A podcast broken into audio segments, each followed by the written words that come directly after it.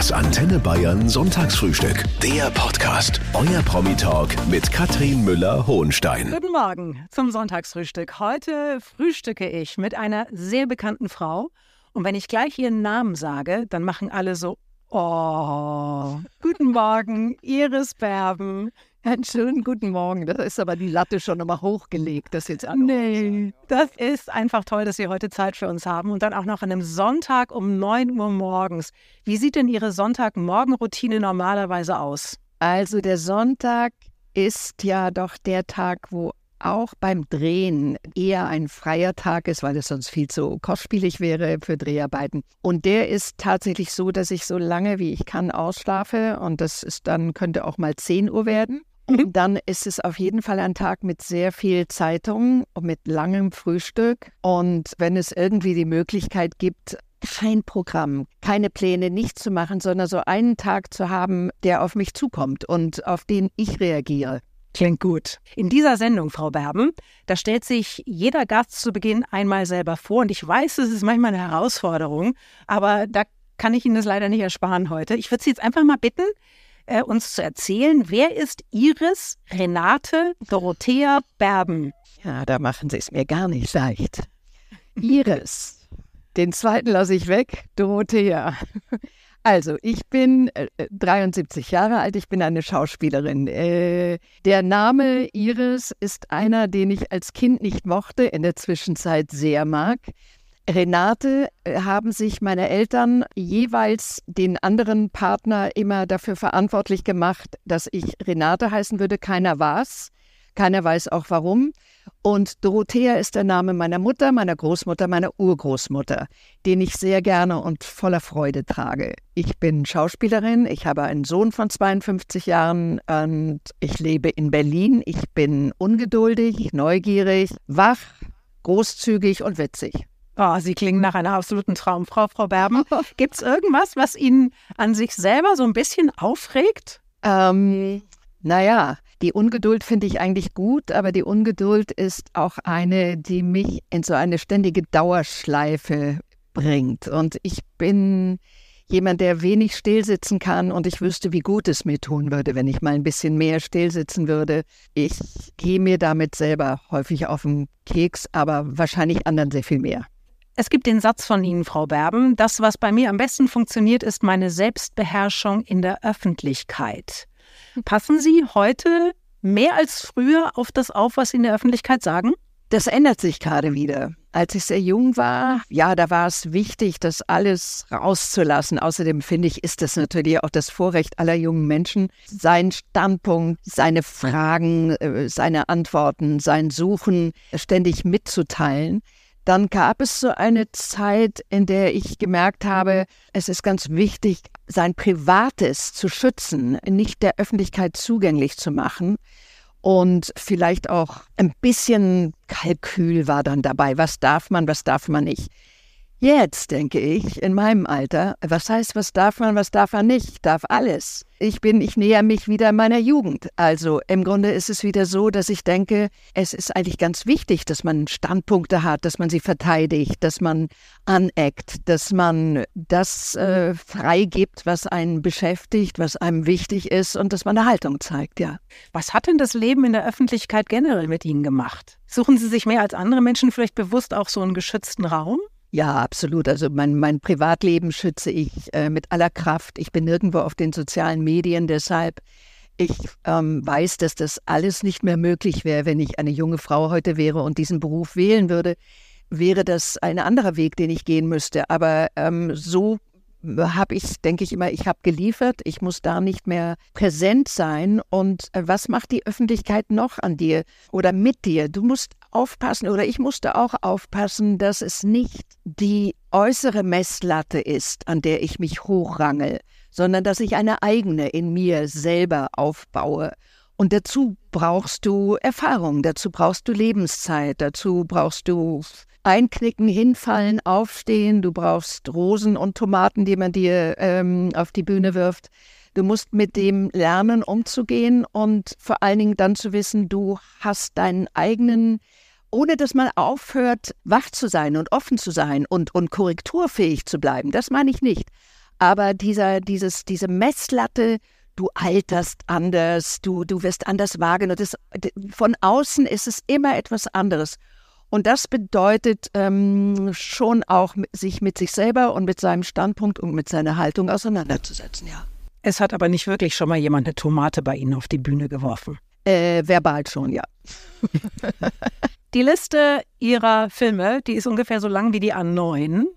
Ist der Moment, in dem ein neuer Film rauskommt, Frau Berben, für Sie immer noch ein besonderer Moment? Ja, der bleibt es. Der ist der besondere, der ist der aufregende, der ist für die Arbeit, die man angenommen hat, die Wahrheit, ja. Es gibt einen neuen Film mit Ihnen, 791 Kilometer ab Donnerstag im Kino. Das ist die Geschichte einer Taxifahrt. Es ist eine ungewöhnliche Taxifahrt. Es geht los, dass vier Menschen mit der Bahn von München nach Hamburg fahren wollen. Das klappt aber nicht. Richtig, es stürmt und es gibt äh, nur die Möglichkeit oder es gibt eine der Möglichkeiten, einen Taxigutschein zu ergattern und zu versuchen, mit dem Taxi zu fahren. Äh, mhm. Die Geschichte äh, geht äh, dahingehend, dass vier Leute, äh, nachdem es natürlich nicht genügend Taxen gibt, also sich mehr oder weniger dieses Taxis bemächtigen. Also äh, schwerer Übergriff eigentlich aufs Taxi. Der Taxifahrer, der wunderbare Joachim Kohl, will uns eigentlich gar nicht fahren. Äh, der hat nur aus Versehen noch das Licht angehabt, wollte sich mal eben äh, seinen Landjäger holen. Ist klar, jedes Klischee wird bedient. Und die, die, die Geschichte ist dann die, dass diese fünf Leute mit dem Taxifahrer eingepresst, eingeengt. Es ist kein Minibus, es ist ein ganz normales Taxi. Drei hinten, zwei vorne. Diese Fahrt von 791 Kilometer miteinander machen, das bedeutet fünfmal Leben, fünfmal ein Paket von unterschiedlichen Vorstellungen, Lebensvorstellungen, Sprachen, die da aufeinander prallen.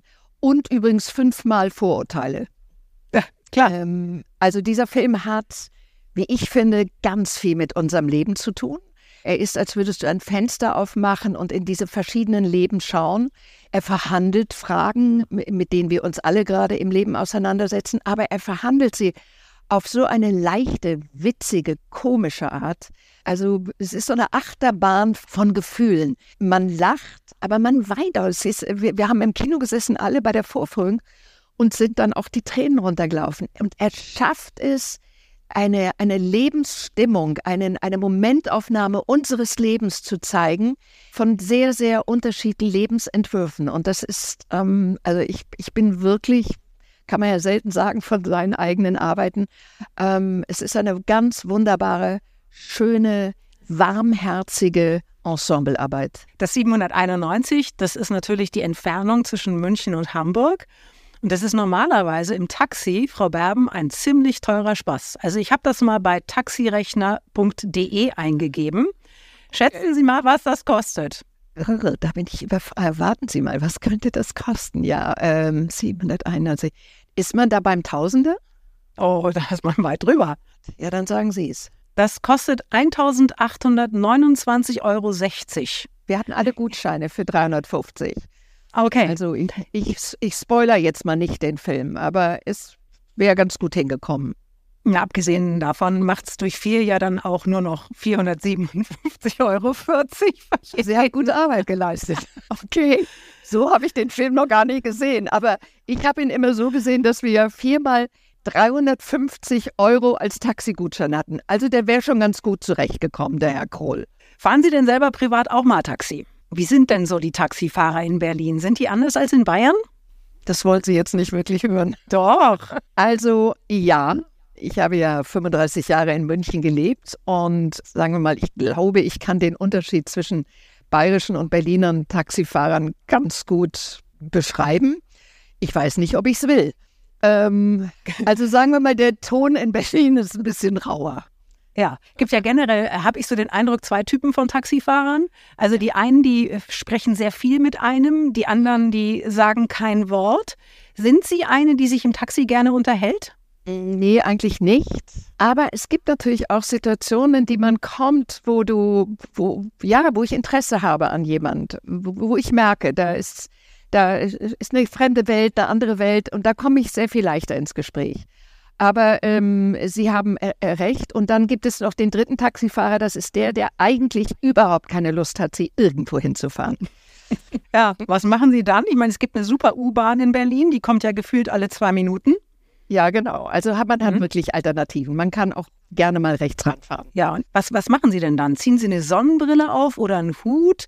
Also in Deutschland kennt Sie ja jeder. Vielleicht wollen Sie einfach auch nur mal Ihre Ruhe haben. Ähm, ich glaube ja immer, sowas vermittelt sich auch. Es gibt Menschen, die, die wollen gerne angesprochen werden. Das ich, wirklich, das merkt man schon auch in, in dem Auftreten, wie man ist. Und man kann auch ein bisschen so ähm, durch die Stadt huschen, ohne dass es äh, jeder mitkriegt. Aber ich trage gerne eine Sonnenbrille, hat aber sehr viel mehr damit zu tun, dass ich ähm, in den letzten Jahren überempfindliche Augen bekommen habe und sie ständig tränen und ich einfach den Leuten nicht das Gefühl gebe, dass ich gerade eine ganz schlechte Zeit habe äh, und sie mich trösten müssen. Ähm, also setze ich dann einfach die Brille auf und lasse die Tränen unter der Brille rauslaufen. Wenn Sie irgendwo auftauchen, dann sind alle aus dem Häuschen, Frau Berben.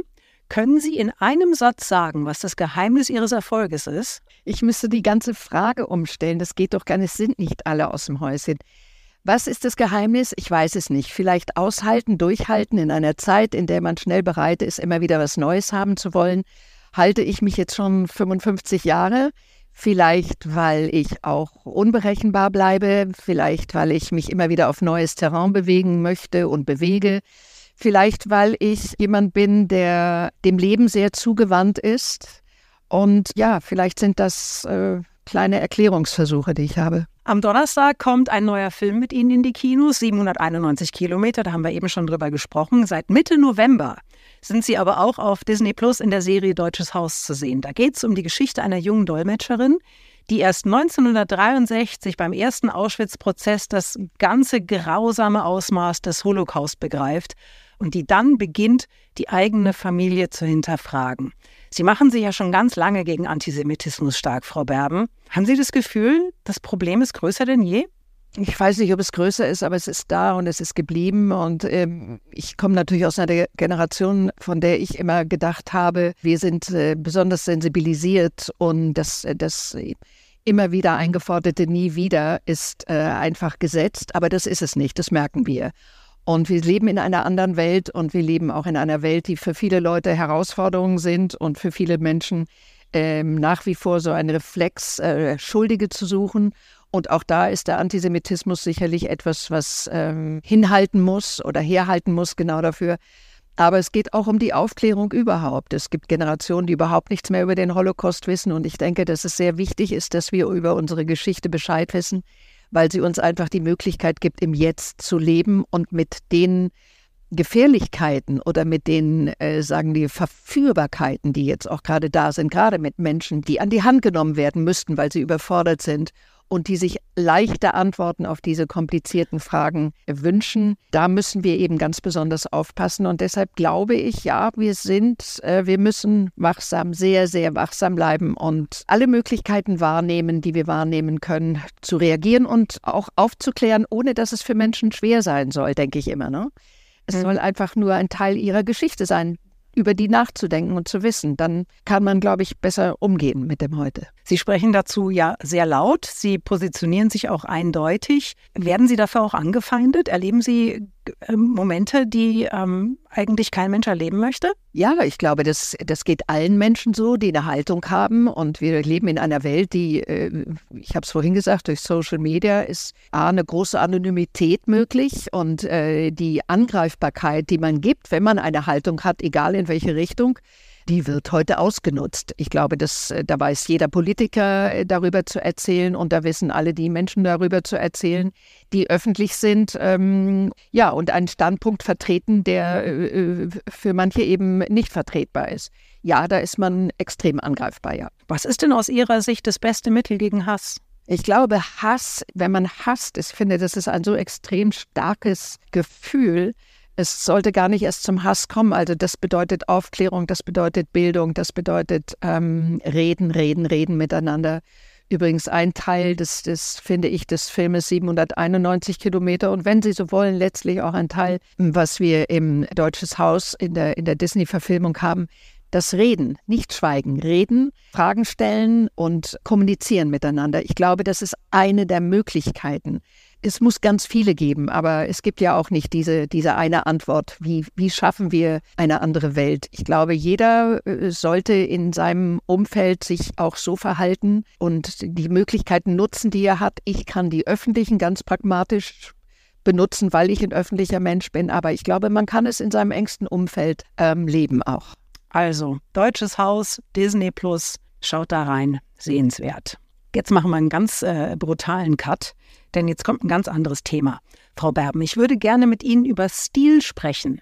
Und ich äh, ahne, dass Sie gleich schon wieder aufjaulen werden, wenn ich Ihnen sage, Sie sind eine atemberaubend schöne Frau. Ernsthaft, ich könnte Sie die ganze Zeit nur angucken, aber das reicht ja eigentlich noch nicht. Sie haben ja obendrein auch noch Klasse und Stil. Kann man das lernen? Erstmal höre ich das natürlich besonders gerne von einer Frau, ist doch ganz klar. Ist so. das Lernen. Ich glaube, man muss sich damit beschäftigen wollen. Es ist etwas, ich, ich finde, Mode ist zum Beispiel ein Teil von Kultur auch. Mit Mode kannst du ja sehr viel ausdrücken. Wie willst du gesehen werden? Und äh, ich denke immer, ja, natürlich möchte ich gesehen werden, aber es gibt die Zeiten, wo ich, wenn es der Red Carpet ist, gibt es die Momente, wo meine Kleidung mich eher schützen soll. Und es gibt Momente, wo du den Auftritt suchst und wo du die Provokation suchst. Ich glaube, es hat damit zu tun, ein Bild von dir abzugeben, wie du, wie du wahrgenommen werden möchtest, aber wie du dich selber auch wahrnimmst. Also man sollte das Wahrnehmen für sich selber an erste Stelle setzen, wie du dich fühlst, wer du bist, was du für dich auch repräsentieren möchtest und dann an die anderen denken. Verkleidung ist was Schlimmes, ähm, das lässt einen unwohl fühlen. Modischen Diktaten hinterher zu rennen, äh, kann furchtbar ins Auge gehen, wenn man einfach nicht der Typ dafür ist. Also man muss sich kennenlernen und muss schauen, was ist das, wo fühle ich mich wohl? Wenn du dich in etwas wohlfühlst, strahlst du schon mal eine ganz andere Lässigkeit und Coolness aus, als wenn du dich in etwas reinzwängst, weil es gerade gefragt ist. Ja. Gibt natürlich auch noch ein paar andere tolle Frauen. Äh, weil Sie sich gerade eben so gefreut haben, dass dieses Kompliment von einer Frau kommt. Ich finde, die Frauen machen Sie untereinander viel zu wenig Komplimente. Aber Sie könnten jetzt mal sagen, was Sie am meisten an anderen Frauen schätzen. Ähm, ich, ich schätze selbstbewusste Frauen. Ich schätze Frauen, die ja einen aufrechten Gang haben. Und ich meine ihn tatsächlich den sichtbaren, aber auch den inneren. Ich mag äh, Frauen, die lachen können, über sich lachen können. Ich äh, mag Frauen, die Verantwortung übernehmen. Ich mag Frauen, die nicht ständig darüber reden, dass sie Verantwortung übernommen haben, sondern die es einfach auch machen. Ich mag Frauen, die schnell im Kopf sind, aber alles das mag ich übrigens auch an Männern. Viel beschäftigt und sehr umtriebig, Frau Berben, sind Sie. Können Sie denn zwischendurch auch mal nichts machen. Sie haben ja vorhin schon gesagt, an einem Sonntag zum Beispiel, da sind Sie froh, wenn nicht so viel auf dem Programm steht. Was machen Sie denn dann, wenn Sie nichts machen? Lesen und kochen. Und zwei meiner großen Leidenschaften, Bücher, Bücher, Bücher und Kochen. Also ich wäre Köchin geworden oder Bibliothekarin, wenn ich nicht Schauspielerin geworden wäre. Es sind beides Dinge, die ich voller Leidenschaft und gerne mache und äh, die mich überhaupt nicht anstrengen, sondern ja, äh, ruhig machen. Sie haben einen Sohn, Oliver, erfolgreicher Filmproduzent. Äh, denken Sie sich manchmal, ja, den habe ich ganz gut hingekriegt? Ja, klar. Ja, also ja, denke ich aus voller Überzeugung. Es, er ist ähm, jetzt abgesehen davon, was er beruflich macht und wie erfolgreich er beruflich ist, er ist einfach ein guter Sohn. Und ich finde, da mehr kann man nicht äh, sich wünschen. Er ist als Sohn richtig gelungen. Ja. Und er ist wahrscheinlich ein guter Sohn, weil Sie eine gute Mutter sind. Wie waren Sie denn als Mutter, als der klein war? Also was glauben Sie zum Beispiel, wer hatte das früher wahrgenommen, das Leben mit dieser außergewöhnlichen Mutter? Weil Sie sind ja immer schon Iris Berben. Ja, ich war alleinerziehend die ersten Jahre. Da stellt man sich ganz oft, oder ich habe mir sehr oft die Frage gestellt, ob ich das alles richtig mache, ob ich ähm, es mit ihm richtig mache, mit uns beiden richtig mache. Und wie hat sich das für Oliver dargestellt? Also ich weiß nur dann später, ähm, als er schon größer war, hat er ähm, zumindest mit Autogrammen von mir unter der Hand gehandelt, ähm, mit seinen Freunden und auch mit seinem Lehrer manchmal, habe ich gehört.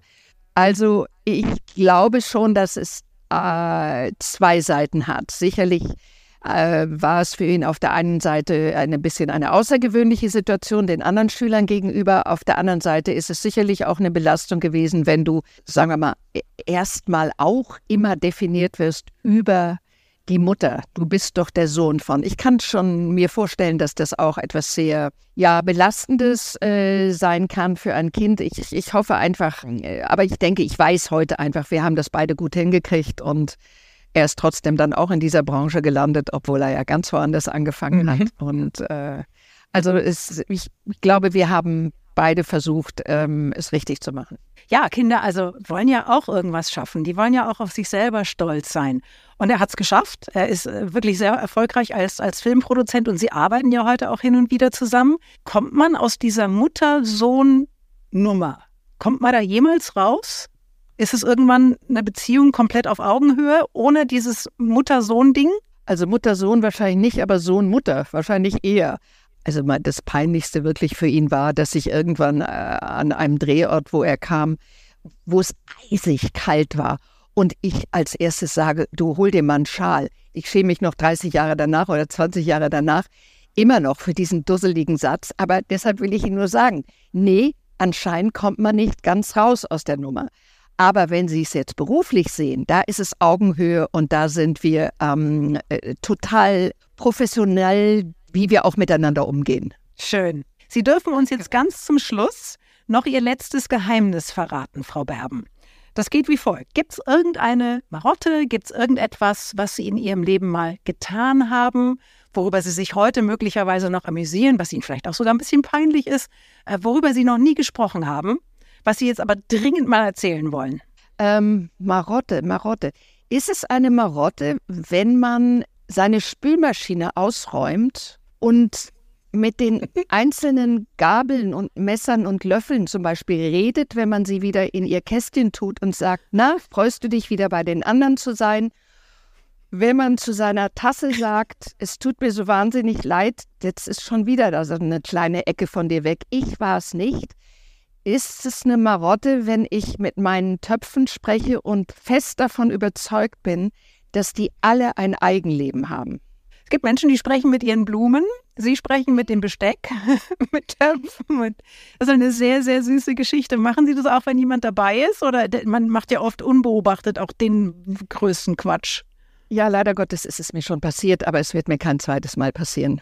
Die Erklärungsnöte sind einfach endlos lang. Das ist eine sehr, sehr süße Geschichte. Iris Berben, ich weiß gar nicht, was ich Ihnen wünschen soll. Ich glaube, Sie haben alles. Ich wünsche Ihnen einfach, dass alles so bleibt viel Erfolg mit dem neuen Film 791 Kilometer ab Donnerstag im Kino. Nur das Allerbeste. Danke für Ihre Zeit. Ich danke Ihnen vielmals für dieses schöne Gespräch. Alles Gute weiterhin. Das Antenne Bayern Sonntagsfrühstück. Der Podcast. Jede Woche neu. Jetzt abonnieren oder folgen für mehr spannende Gäste und entspannte Gespräche mit Katrin Müller-Hohenstein.